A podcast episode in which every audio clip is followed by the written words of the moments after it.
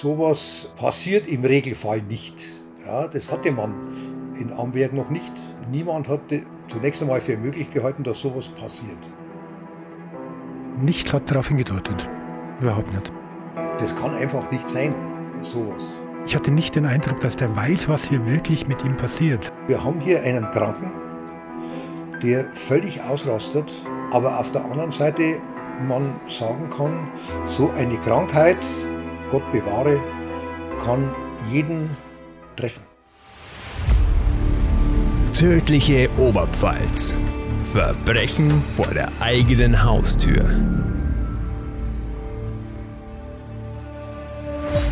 Ein Podcast von Oberpfalz Medien. Am 11. Oktober 2004 vormittags um 9.45 Uhr ging der damals 22-Jährige in Amberg in ein Waffengeschäft und sah plötzlich den Teufel vor sich. In nur zehn Minuten richtete der junge Mann ein Blutbad an.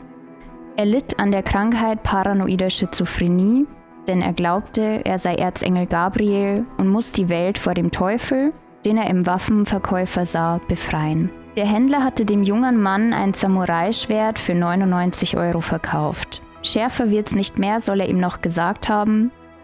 P drehte durch. Er richtete den 50-jährigen Familienvater mit mehreren Schwerthieben und Stichen regelrecht hin. Vor den Augen vieler unbeteiligter Zeugen, die nichts tun konnten, als dem Blutbad zuzuschauen. Liebe Hörerinnen und Hörer, herzlich willkommen zu unserer neuen Folge, genauer gesagt der vierten Folge des Podcasts Tödliche Oberpfalz, Verbrechen vor der eigenen Haustür. Mein Name ist Sebastian Böhm und neben mir steht wieder meine Kollegin Vanessa Lutz. Hallo Sebastian. Hallo Vanessa. Unser neuer Fall dreht sich dieses Mal um den sogenannten Amberger Samurai-Schwertmord, eine Tat, die sogar überregional für große Aufmerksamkeit gesorgt hat und große Aufmerksamkeit erregt hat. Ihr merkt schon, wir sagen so genannt, denn es handelt sich um keinen Mord wie es in der Öffentlichkeit immer wieder behauptet wird. Mhm, genau, halt so plakativ einfach benannt, aber es stimmt so, wenn man es genau nimmt, nicht. Es handelt sich hier um einen Totschlag. Wieso? Das werden wir euch alles noch erklären in dieser Folge. Ähm, was wir aber schon mal sagen können, ist, dass ja, der Fall, auch wenn er sich nur innerhalb einer kurzen Zeitspanne abgespielt hat, wahnsinnig komplex ist. Man kann ihn auf keinen Fall nur mit Schwarz und Weiß betrachten, ähm, weil eben der Täter ein kranker Mann war. Er leidet an einer paranoiden Schizophrenie und er hat gemeint, er tut das in guter Absicht, was er macht, ist natürlich eine wahnsinnig schreckliche Tat und es ist auch nicht zu entschuldigen, aber man muss sich immer wieder ähm, vor Augen führen, dass dieser Mensch an einer Krankheit leidet. An einer Krankheit tatsächlich, da kommen wir auch später genauer darauf zurück, die jeden befallen kann. Jeder kann ähm, an der Schizophrenie erkranken. Es ist auch eine Krankheit, die relativ häufig auftritt.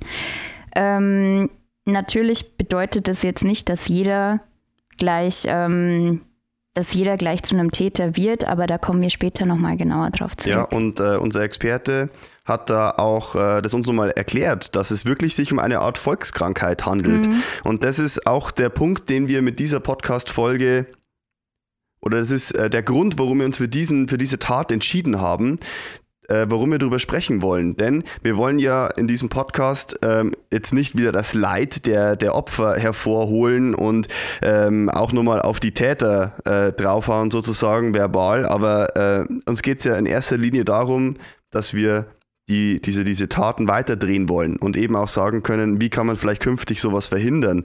Oder eben in diesem Fall auch mal sagen kann, eine Schizophrenie kann jeden treffen. Ja, es ist alles schrecklich äh, bei diesem Fall. Wir werden da auch näher drauf eingehen, aber es ist nicht so leicht. Also man kann es sich nicht so leicht machen, darf man auch nicht. Ja. Nee, und das war auch, ähm, ja, das war auch ein Detail. Wir haben uns ja auch drüber unterhalten. Wir waren uns dessen ehrlich gesagt auch gar nicht so bewusst, dass diese Krankheit tatsächlich so verbreitet ist. Also ähm, wenn man guckt, psychische Erkrankungen, allmählich ähm, werden die enttabuisiert, aber trotzdem bei dieser Krankheit ähm, ja, war ich mir zum Beispiel gar nicht bewusst, wie häufig das auftritt. Es gibt ganz viele verschiedene Formen. Hier sprechen wir über eine paranoide Schizophrenie. Und äh, das hat unser Experte wunderbar erklärt, ähm, dass ihr euch das dann, dass ihr euch auch alle darunter noch was vorstellen könnt. Experte ist ein gutes Stichwort. Mhm, genau. Denn die wollen wir jetzt äh, vorstellen. Wir haben drei heute an der Zahl. Mhm. Genau, wir haben mit drei Experten gesprochen. Ähm, unter anderem mit Wolfgang Huschka, den kennt ihr ja bereits. Er war lange Zeit Lokalchef in Amberg und hat in seinen langen Jahren als Journalist bis heute auch zahlreiche Kriminalfälle begleitet, war ähm, bei äh, Gerichtsprozessen vor Ort und eben auch bei diesem Fall damals. Ähm, unser zweiter Experte hier ist auch eine Stimme, die ihr kennt, nämlich, wie wir vorhin schon gesagt haben, der forensische Psychiater Thomas Lippert der in diesem Fall kurz nach der Tat vor Ort war, mit dem Täter gesprochen hat und dann auch das Gutachten für den Prozess verfasst hat, ähm, anhand dessen der Täter dann auch verurteilt worden ist. Und wir sind wirklich sehr froh, dass er mit uns äh, gesprochen mhm. hat. Vor allem bei diesem Fall, denn er spielt eine Hauptrolle, wenn nicht sogar die Hauptrolle, ja. vor allem im Prozess dann, weil er hat eine ganz wichtige Aufgabe. Er muss mit dem Täter sprechen und muss feststellen, leidet er an einer psychischen Krankheit und dann äh, kommt es eben darauf an, ist es Mord oder wird Totschlag verhandelt. Weil er festgestellt hat, dass P ein kranker Mann ist, der an einer Schizophrenie leidet, ist es am Ende Totschlag geworden und nicht Mord. Und der Täter ist eben auch nicht ins Gefängnis gekommen, sondern wurde in Sicher äh, Sicherungsverwahrung untergebracht. Genau, er wird mit uns detailliert über die Psyche des Täters sprechen, was das Krankheitsbild der paranoiden Schizophrenie ausmacht und eben auch ein bisschen seine Eindrücke von damals schildern. Unser dritter Experte ist unser Fotograf und Online-Redakteur Alexander Unger. Er ist ganz neu hier beim Podcast, ähm, zum ersten Mal dabei und war auch damals beim Prozessauftakt und hat uns seine Eindrücke geschildert, hat uns die Fotos vom Prozess gezeigt. Das werden wir euch dann auch später ein bisschen beschreiben, dass ihr einen Eindruck bekommen könnt. Und ähm, hat eben auch das Opfer mehr oder weniger gekannt und da auch ähm, ein bisschen was dazu erzählt. Also wir springen zurück ins Jahr 2004. Es war der 11. Oktober. Wir befinden uns mitten in der Amberger Altstadt, in der Ecke Untere Nappburger Straße, Paulaner Gasse um 9.45 Uhr. Dort, an diesem Ort, befindet sich das Geschäft des 50-jährigen Waffenhändlers. Unser Fotograf Alexander Unger, der aus Amberg stammt und den ich gerade auch vorgestellt habe, kannte den Mann selbst vom Einkaufen. Ich habe vorab mit ihm gesprochen, das Gespräch haben wir aufgezeichnet und hier erzählt er, wie er sich an ihn erinnert.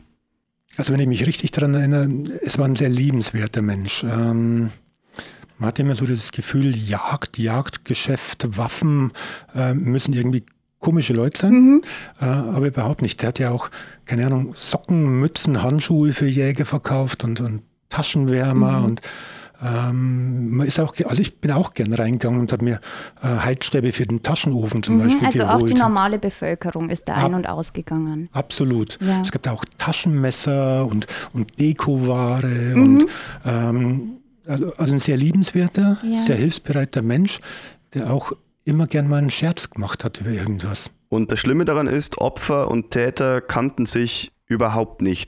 Genau, es gab überhaupt keinen Bezug zueinander. Es hätte, wie wir schon gesagt haben, jeden an diesem Tag treffen können, der zur falschen Zeit am falschen Ort war. P ist, hat sich nach Amberg aufgemacht, hat seine Medikation abgesetzt und war im Wahn. Er war im Wahn unterwegs und wir wissen nicht genau, ob das wirklich eine große Rolle gespielt hat, äh, aber er ist zum Islam konvertiert das werden wir später auch nochmal ansprechen, das sieht man dann auch, äh, also sieht man in seinem äußeren Erscheinungsbild. Wir haben da Bilder gesehen vom Prozess. Er hatte eben einen, einen Vollbart auch und ähm, er kam da in Amberg an diesem Geschäft vorbei, an diesem Schaufenster. Genau, auf den Fotos konnte man auch sehen, in dem Schaufenster waren eben diese Samurai-Schwerter ausgestellt. Und eines davon hat gefehlt. Das hat sich P ausgesucht. Das war ein circa ein Meter langer Samurai-Schwert mit schwarzem Griff für 99 Euro. Und eben diese Zahl 99 ist eine besondere Zahl im Islam. Und viele behaupten auch, dass eben diese 99 so eine Art Trigger für ihn war, ähm, ein Zeichen, dass er gesehen hat, oh, das kostet 99 Euro, das ist die, die Zahl. Äh, er war, wir dürfen ja nicht vergessen, er war im Wahn unterwegs, sondern hat er eigentlich nur nach irgendwelchen Zeichen gesucht.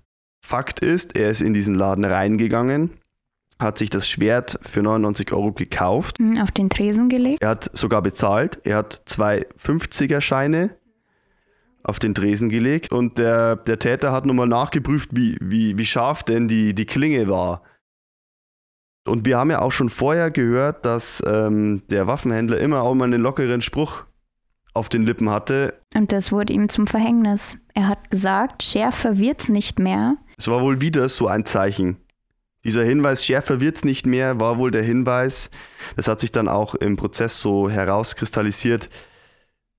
Das war das Zeichen zum Töten. Ja, er hat sich das Samurai-Schwert geschnappt und den Händler durch den Verkaufsraum verfolgt und zugeschlagen. Der Händler hat versucht, in ein Haushaltswarengeschäft nebenan zu flüchten, hat auch versucht, die Tür zuzuhalten. Er hatte aber keine Chance. Und genau in diesem ähm, Haushaltswarengeschäft hat sich ganz Schreckliches abgespielt. Das Schlimme daran ist, dass in diesem Haushaltswarengeschäft, es war ja geöffnet, gab es wahnsinnig viele Zeugen, die das miterleben mussten, diese Wahnsinnstat. Und die haben dann noch versucht, äh, den Täter mit Tassen zu bewerfen, haben wirklich auch versucht, in, trotz dieses dies, das war alles wahnsinnig schnell. Es lief alles wahnsinnig schnell ab und haben trotzdem noch eigentlich ziemlich schnell reagiert und sogar noch versucht, Zivilcourage zu zeigen und haben den Täter mit Tassen beworfen. Da erinnert sich auch Wolfgang Huschka nochmal zurück. Ich erinnere mich an fliegende Porzellanteller oder äh, Kaffeetassen, äh, um den abzubringen von der, von der ganzen Geschichte. Aber die haben dann wohl auch sehr schnell festgestellt, äh, der war überhaupt, der war völlig fixiert auf dieses Opfer. Ja, also er wollte aber dann offenbar auch nicht, das waren so Drohbewegungen, die er wohl gemacht hat, nicht gestört werden bei der ganzen Geschichte. Ja, äh, aber es muss da Hölle Aufregung also in, in dem Laden gewesen sein und das, es hat sich wohl sehr, sehr rasch abgespielt. Am Ende starb der Waffenhändler an über 30 Schwerthieben und Stichen. Das muss man sich mal vorstellen. Innerhalb 10 Minuten. Auf der Straße waren Blutspritzer. Der Haushaltswarenladen war mit Scherben und Blutflecken übersät. Und wir müssen uns immer wieder in Erinnerung rufen, dass das wirklich zwei ganz bekannte Geschäfte in Amberg äh, waren. Die hat eigentlich jeder Amberger gekannt. Und äh, Wolfgang Huschka also den kennen wir auch schon aus diesem äh, Podcast, aus vorherigen Folgen. Und wir wissen ja auch, der hat schon einige Tatorte gesehen. Und irgendwie hat er sehr wortkarg da reagiert, als er diesen Ort beschreiben sollte. Ähm, wir vermitteln euch da mal einen Eindruck, was er gesagt hat. Ja, also äh, wir waren relativ äh, schnell am Tatort und es hat aber äh, für alle, die dort waren, erst mal eine Zeit lang gedauert, bis sie jetzt einmal begriffen haben, was jetzt eigentlich passiert ist. Dort, weil das ist ja eigentlich so unvorstellbar ja, gewesen, dass man äh, gesagt hat, äh, das kann einfach nicht sein, sowas letztendlich. Nur wenige Augenblicke danach war auch schon die Polizei am Tatort. Zeugen haben sofort die Beamten verständigt. Es hat nur ein paar Minuten gedauert, bis die vor Ort waren und den Tatort abgesperrt hatten. P., der in seinem Wahn durch die Tötung seine Mission beendet hatte, ließ sich ohne jegliche Gegenwehr abführen. Das erzählt auch nochmal Wolfgang Huschka. War nicht erklärbar, warum der den mit diesem Schwert da umbringt. Ähm, er hat ja auch keinerlei Fluchtversuch unternommen. Ja, normalerweise flüchtet ja ein Täter, wenn er, wenn er reingeht in Raubabsicht, äh, meinetwegen auch nur, um ihm das Schwert zu rauben. Aber dann flüchtet er. Ja, und er hat sich da hinausbegeben und stand da und hat wohl, hat wohl das Eintreffen der Polizei abgewartet. Und äh, die, das, die ganzen Leute, die im Laden waren, die sind natürlich im Laden geblieben, die waren schwer, also in Mitleidenschaft gezogen. Ja. Ähm, sind dann wohl auch ein bisschen betreut worden äh, von irgendwelchen Fachkräften. Und ähm, äh, wir haben dann auch, wenn ich mich richtig erinnere, dann auch mit, mit Leuten gesprochen, die, die da in dem Laden waren. Die waren völlig, völlig aus dem Häuschen. Ja, weil die das mit ansehen mussten und nichts tun konnten. Was hat denn damals jungen Menschen zu dieser Wahnsinnstat veranlasst? Unser Experte, der forensische Psychiater, wurde kurz nach der Tat zum Tatort gerufen und musste eben mit ihm sprechen, weil eben schon die Vorgeschichte bekannt war und es hat sich auch relativ schnell herauskristallisiert, dass da äh, psychisch nicht alles äh, in Ordnung ist, dass er an einer psychischen Krankheit leidet. Und unser Experte erinnert sich an, an diese Gespräche und auch uns mitgeteilt, dass es auch öfter auch mal gefährlich sein kann, solche Gespräche zu führen. Ja, ja, dass auch er sich damit in Gefahr begeben könnte. Er meinte auch, ihm ist bekannt, ähm, dass tatsächlich auch zwei, drei seiner Kollegen umgebracht worden sind. Wir hören jetzt da einfach mal rein, wie er sich an diese Gespräche erinnert und auch wie er ähm, genau diese Thematik schildert. Es gibt Situationen, dass jemand, dass überhaupt kein sinnvolles Gespräch möglich ist, dass jemand höchst erregt ist, dass er äh, völlig konfus ist, äh, dann muss man manchmal die Untersuchung auch abbrechen. Aber in den meisten Fällen, und das war auch im konkreten Fall so, war schon äh, auffälliges Gespräch, aber einigermaßen geordnetes Gespräch möglich. Und oft ist es wirklich so, dass äh, Betroffene dann von sich aus, ohne dass man groß nachfragt, äh, halt ihre Wahnvorstellungen und ihre nicht nachvollziehbaren Gedankengänge sofort offenbaren. Man muss natürlich schon vorsichtig sein. Also es gibt grundsätzlich schon Fälle, wo auch Sachverständige von äh, Menschen, die sie begutachtet haben, angegriffen worden sind. In seltenen Fällen sind wir auch zwei, drei Todesfälle bekannt. Also das hängt, also in der Regel wird man so eine Untersuchung auch nicht allein machen. Also in der Regel sind auch Polizeibeamte zumindest auf Abruf, dass die also schnell eingreifen können. Bei, bei der normalen Begutachtung, also da ist es eigentlich ganz selten, dass da noch eine weitere Person dabei ist. Also, äh, aber das, das muss man natürlich vorher etwas äh, einschätzen und äh, also mich stört es auch nicht, wenn bei so einer Untersuchung äh, zwei Polizeibeamte mit dabei sind, die halt irgendwo im Zimmer sitzen und einfach nur bei Bedarf eingreifen können.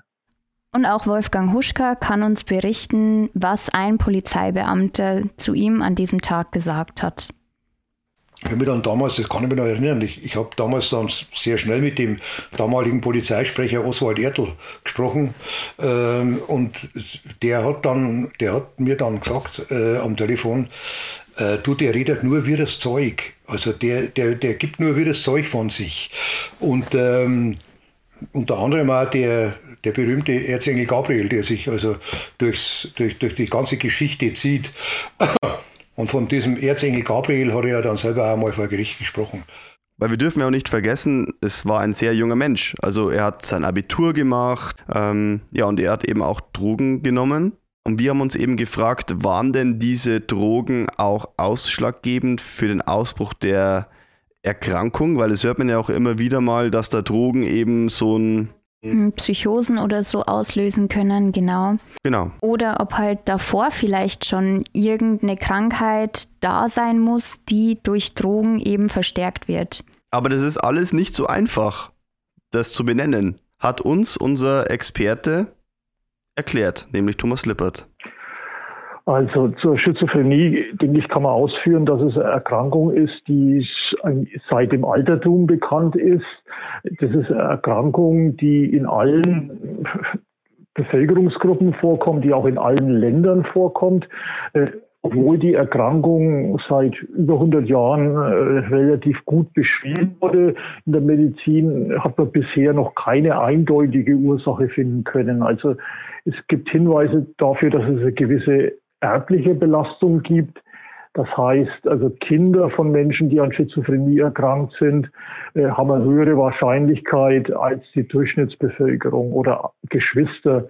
Man weiß auch, dass äh, Drogenkonsum, Konsum von Cannabis, aber auch von, von Amphetamin, Methamphetamin solche Psychosen mal auslösen. Aber es gibt natürlich auch jede Menge Fälle, wo man keinen Zusammenhang mit äh, irgendwelchen Suchtmittelkonsum feststellen kann. Zur Ver Verbreitung, also das, das Lebenszeitrisiko an Schizophrenie zu erkranken, liegt im Bereich von 0,5 bis 1 Prozent. Also einer von 100 erkrankt einmal in seinem Leben an einer schizophrenen Psychose. Es ist damit äh, gar nicht so selten. Ja, wie ihr wahrscheinlich schon festgestellt habt, ähm, dieser Fall ist ziemlich durchzogen mit ganz, ganz vielen religiösen Motiven. Wir hatten vorhin auch kurz die Zahl 99 angesprochen. Er hat sich als Erzengel Gabriel gesehen und ähm, sein Opfer als den Teufel. Und der Erzengel Gabriel spielt übrigens auch im Islam eine Rolle. Nur falls sich der ein oder andere fragt, ob wie das zusammenhängt. Ja, und wir haben eben unseren Experten dazu auch befragt, ähm, wie das zusammenhängt. Diese ganzen religiösen Motive, hängt es mit paranoider Schizophrenie zusammen? Ist es irgendein bestimmtes Motiv ähm, oder wie genau ist es eigentlich? Das beantwortet er uns jetzt.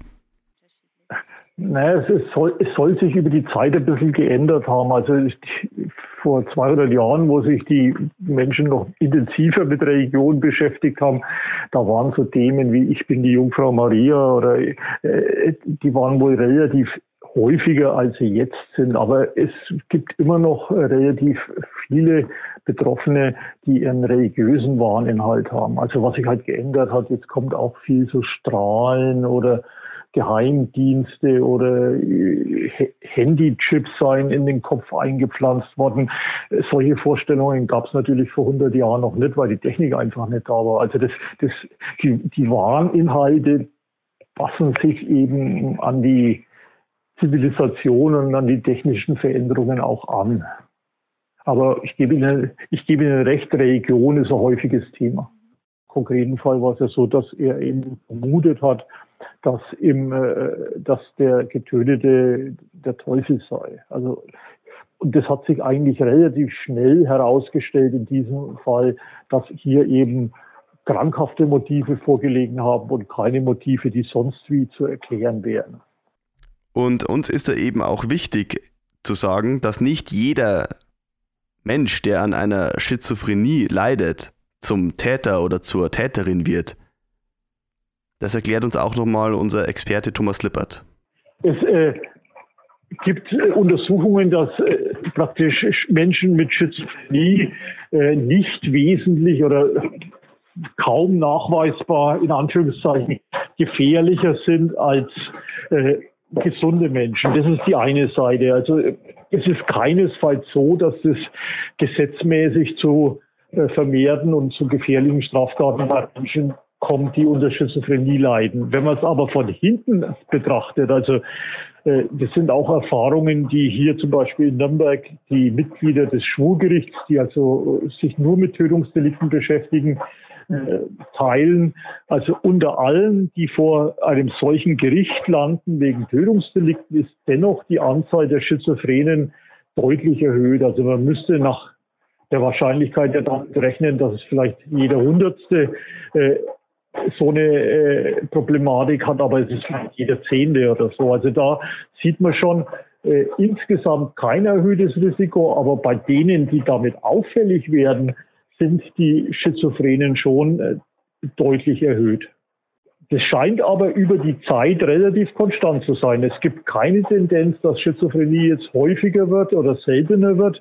Also es scheint vor 200 Jahren die Erkrankung mit derselben Wahrscheinlichkeit aufgetreten zu sein als jetzt. Also es gibt zumindest hier im Gegensatz zum Beispiel zu Depressionen, wo man davon ausgeht, dass die häufiger werden, äh, keine Zunahme. Aber es ist eine, häufige Erkrankung und früher war es wirklich so, dass in der Psychiatrie also jeder zweite oder dritte Patient äh, mit Schizophrenie zu tun gehabt hat.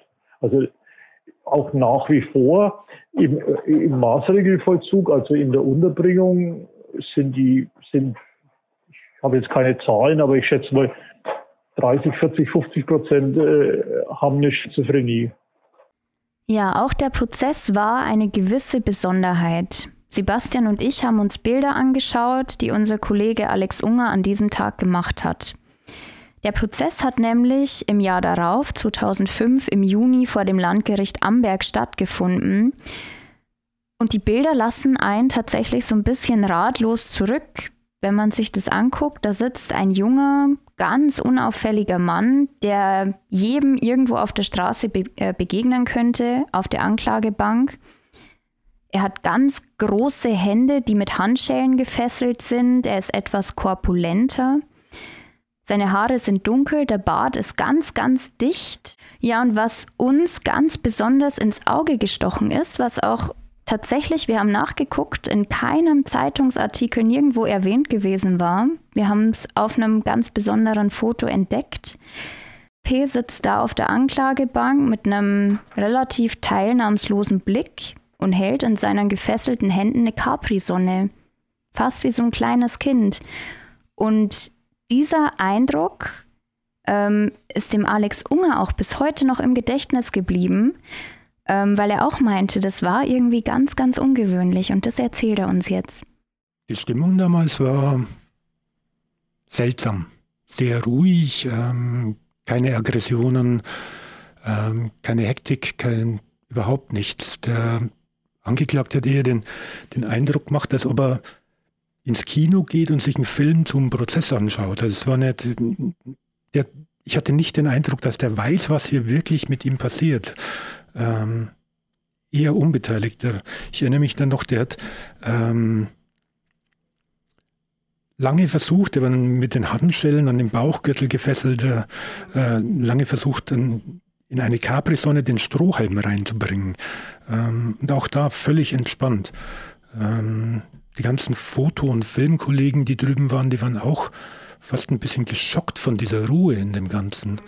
Ähm, haben wir so selten erlebt. Wir erleben es ja auch immer wieder mal, dass ein Angeklagter versucht, das Gesicht zu verstecken oder ähm, Blickkontakt mit den Fotografen aufzunehmen. Manche haben uns auch bedroht oder Flüche zugeworfen. Überhaupt nicht. Absolut überhaupt nicht.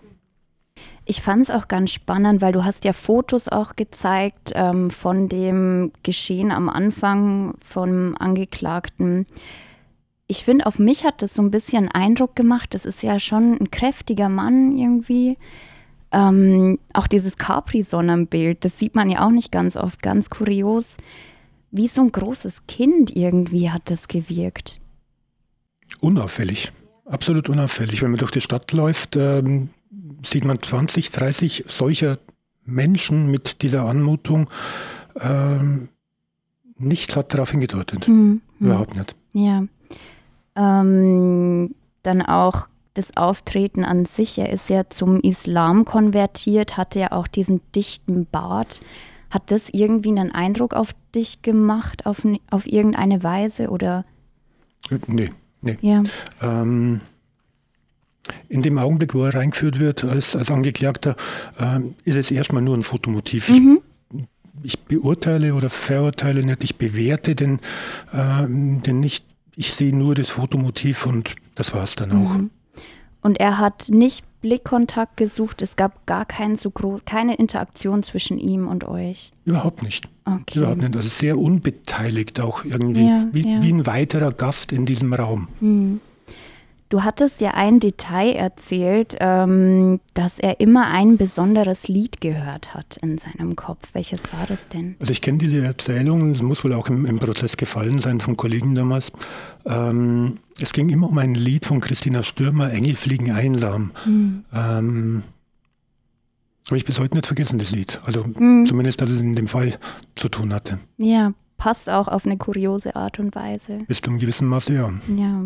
Wolfgang Huschka hat den Prozess als Reporter begleitet und wir haben es ja schon angesprochen, es war ein Prozess, in dem es eigentlich von Anfang an nicht um Mord ging. Es war immer nur von Totschlag die Rede. Wolfgang Huschka war damals vor Ort vor Gericht und erzählt uns mal von seinen Eindrücken. Da wird ja besonderer Wert in solchen Verfahren auf äh, gutachterliche Meinung äh, gelegt. Und ähm, da kommt es ja dann primär darauf an, was der Psychiater oder die Psychiater sagen. Und äh, so wie das dort sich dargestellt hat, war das so, dass der von einer äh, Krankheit befallen worden ist. Es gab eine Reihe von, auch das bleibt in Erinnerung, es gab eine Reihe von Leuten, die äh, in dem Zuhörerraum also sich darüber äh, empört ha haben, aber die hat man öfter mal äh, solche Leute, dass man hier einen Mörder, also nicht, das, da müsste man äh, kurzen Prozess machen, man kennt diese, diese Stimmen. Äh, es war von Anfang an klar, äh, da sitzt ein Kranker, da sitzt der Kranker, den eine Krankheit, äh, die, den eine Krankheit befallen hat, äh, die jeden eigentlich äh, irgendwann befallen kann und ähm, die dann solche Ausmaße, das hat man hier, das war der nicht der einzige, das hat man eigentlich im Jahr zwei, dreimal, äh, dass äh, in Amberg äh, äh beim Landgericht äh, Sicherungsverfahren ablaufen, äh, wo im Hintergrund psychisch Kranke also stehen. Letztendlich und man dann zu befinden hat, ist es ein Fall für die dauerhafte Unterbringung. In dem Fall war das ein klares Ja.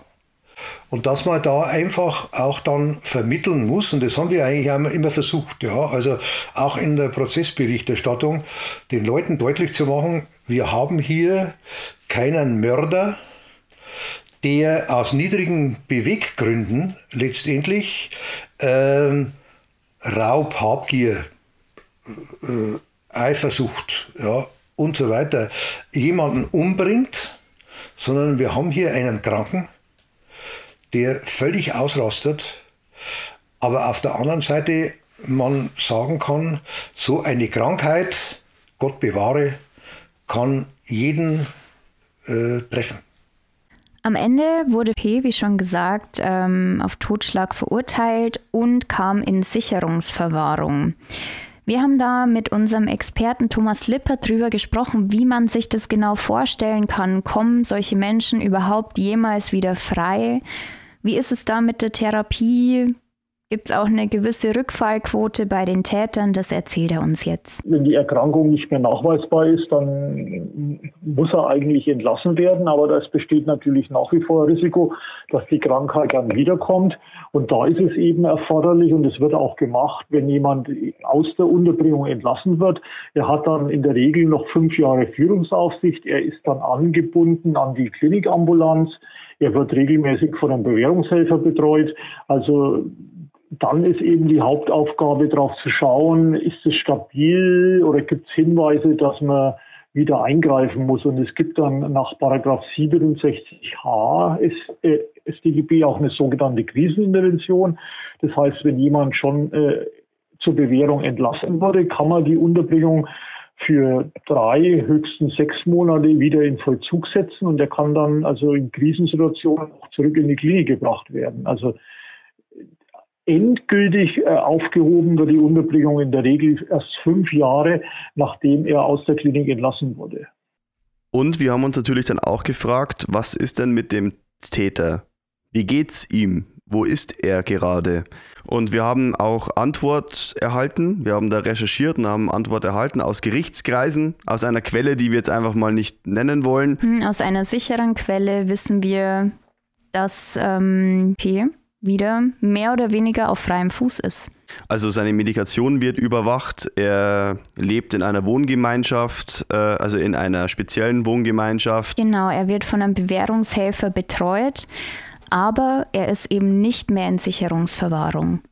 Und damit wollen wir es auch belassen, auch vielleicht mit dem Hinweis, dass äh, ihr das ja auch schon gemerkt habt, da muss wirklich einiges passieren, dass man da auch wieder rauskommt. Also da, das wird geprüft und geprüft und ja. geprüft. Und äh, es wurde uns auch mitgeteilt, eben von dieser Quelle, dass äh, die Gefahr für die Gesellschaft, die von, von P ausgeht, deutlich gesunken sein soll. Sonst äh, könnte das ja auch nicht so passieren.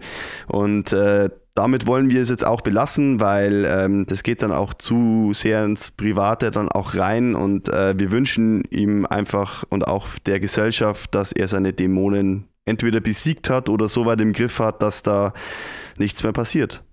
Ja, natürlich nach dieser Wahnsinnstat und auch nach dem Prozess, der ja doch wieder Erinnerungen hochgeholt hat, stand die Stadt Amberg unter Schock. Ähm, Wolfgang Huschka erinnert sich da auch noch bis heute und ähm, hat uns da seinen Eindruck geschildert. Amberg hat diskutiert. Äh, das war natürlich schon also eine, eine äh, Riesenbeunruhigung, äh, weil das ja eine, eine äh, eigentlich rationell nicht nachvollziehbare Straftat von unglaublichen Ausmaßen war. Ja, letztendlich ähm, sowas äh, passiert im Regelfall nicht. Ja, das hatte man in Amberg noch nicht. Ähm, und niemand hat also zunächst einmal für möglich gehalten, dass sowas passiert. Und auch Alex Unger hat uns seine Eindrücke geschildert. Und wir haben uns gedacht, das ist doch der perfekte Schluss in Sachen Experteneinschätzungen. Äh, ich weiß nicht, ob es einen perfekten Schluss geben kann bei so einem Fall, aber es gibt, ist auf jeden Fall ein positives, äh, ein positiver Abschluss, denn äh, es zeigt einfach nochmal, dass egal wie schlimm die Dinge sind, die passieren, dass man trotzdem zusammenhalten kann und genau das hat auch Amberg getan, nämlich die Amberger haben Solidarität gezeigt. Und da hören wir mal rein. Als die Meldung aufkam, erstmal ganz normal, aber es sich bewahrheitet hat und man hat mitbekommen, was passiert ist, der absolute Schockstarre. Ähm, vor allem die Tat oder der Tatort, die Tatorte lagen ja in, in Geschäften, traditionsreiche Geschäfte. Äh, jeder kennt die, ähm, den Betreiber von dem Waffengeschäft, Waffen- und Jagdgeschäft eigentlich eher. Ähm, und auch in dem Haushaltswagengeschäft nebendran. Ähm, also erst von absoluter Schockstarre an diesem Tag äh, und am nächsten Tag dann in so ein bisschen zurück zur Normalität oder der Versuch dazu, als man dann gelesen hat, worum es da ging, was da los war, warum so viel Polizei war. Ähm, ich hatte aber auch das Gefühl, damals geht bei der Bevölkerung in Amberg mehr um, um die Opfer, also die zurückzubringen in ein normales Leben. Es ging weniger um, wer war der Täter oder ähm, was hat den angetrieben, sondern die große Frage war immer, wie geht es denen in diesem Haushaltswagengeschäft? Ja, also keine solche, ich nenne es mal Fackel- und Missgabelstimmung, sondern eher die, die ausgestreckte Hand zum Helfen. Ja, Vanessa, wie sieht denn dein Fazit aus? Was hat denn der Fall mit dir gemacht? Ja, also ich muss zugeben, das war ähm, tatsächlich ein Fall, der mich schon sehr, sehr beschäftigt hat. Also wir haben da ja auch beide ganz viel drüber gesprochen, auch in unserem Bekanntenkreis mit den Kollegen auch, die da ganz viel drüber sagen konnten. Und ähm, es ist schwierig. Also ich kann tatsächlich beide Seiten so ein bisschen verstehen. Ich verstehe die eine Seite, die sagt, also vor allen Dingen die Opferseite, die Angehörigen, die Zeugen, die das mit ansehen mussten, ähm, wo man sich auch fragen muss, wie geht man mit sowas um, wenn man sowas sieht, man kann nichts tun und steht hilflos daneben, wahrscheinlich auch in Todesangst, dass man sich da ein klares Urteil über den Täter bildet und das schwarz-weiß sieht. Ich kann es irgendwo schon verstehen auch, es ist halt menschlich. Aber natürlich muss man auch die andere Seite sehen, natürlich. Der Täter ist krank, es ist eine Krankheit, die kann jeden treffen. Ähm, es ist eine schreckliche Krankheit. Ich mag es mir gar nicht vorstellen, wie das ist, wenn man Stimmen im Kopf hört, wenn man Angst hat. Ähm, also es ist ein wahnsinniges Dilemma irgendwie in dieser Folge, vor dem man steht. Oder was meinst du? Ja, also ich war schon auch in diesem Dilemma gefangen irgendwie. Also ich habe versucht, mit wahnsinnig vielen Menschen zu sprechen. Da war auch Gesprächsbedarf da. Mhm. Und an den Reaktionen oder an vielen Reaktionen wurde mir dann auch nochmal bewusst, wie wichtig das ist, dass wir wirklich das auch herausarbeiten, dass man das eben nicht schwarz-weiß sehen darf. Ja. Ähm, wie gesagt, es ist schon verständlich. Also es ist eine schreckliche Tat, wahnsinnig schrecklich, was da passiert ist und nicht zu entschuldigen. Aber es ist trotzdem ein kranker Mensch, der äh, gemeint hat, er tut das Richtige. Ähm, und das ist eben dieses Schwierige. Wie soll man das betrachten? Also äh, hat dieser Fall vielleicht sogar zwei Opfer? Ist das dann äh, ge überhaupt gerechtfertigt, so zu denken? Oder schmälert man damit äh, die ganze Tragik, äh, die dem also dem wirklichen Opfer, dem eigentlichen Opfer da widerfahren ist, weil der hat ja wirklich gar nichts getan. Einfach ein Zufallsopfer. Aber also man muss dann schon auch betrachten, dass es ja wahnsinnig schrecklich ist, solche Stimmen zu hören. Und ähm, das ist eben dieser Zwiespalt. Und da wurde ich jetzt auch noch nicht für mich schlau äh, daraus, wie ich damit jetzt umgehe und wie, was ich da jetzt denken soll. Und ähm, es wurde aber auch bei den ganzen Gesprächen nicht klar. Ähm, dass eben, was man da, was man da abschließend, wie man da, wie man da urteilen möchte. Und äh, deswegen war uns es eben auch so wichtig, dass wir das herausarbeiten und dass sich jeder jetzt auch von, von euch, ja, liebe Hörerinnen und Hörer, da seine eigene Meinung bildet. Ähm, ich konnte es mir noch nicht richtig bin. Ich weiß nicht, es gibt halt eben kein Schwarz-Weiß, es gibt ganz viele Grautöne und man kann nur hoffen, dass ähm, das so wenig wie möglich vorkommt, ja, dass, dass Menschen, die an Schizophrenie leiden, ähm, diese Taten begehen weil wir eben ja auch gelernt haben, das kann jeden treffen. Und diese Krankheit ist vielleicht auch näher, als viele meinen. Ja, also ähm, das ist schon eine, eine, Art Volkskrankheit und da muss man eben auch ähm, damit umgehen. Wir müssen auch damit lernen, mit dieser Krankheit umzugehen und nicht das einfach so wegwischen, ja, das war jetzt ein kranker Mensch und ja, also so selten ist es auch wieder nicht. Ja, es ist ein ganz schwieriger Fall, wie gesagt. Objektiv gesagt, es ist ganz, ganz klar, dass man unterscheiden muss, kranker Mann, ähm, furchtbare Tragik, aber wie wir schon gesagt haben, aus Opferperspektive, ob das so leicht ist, weiß ich nicht. Damit sagen wir jetzt mal für dieses Mal Tschüss und bis zum, bis nächsten, nächsten, Mal. Mal.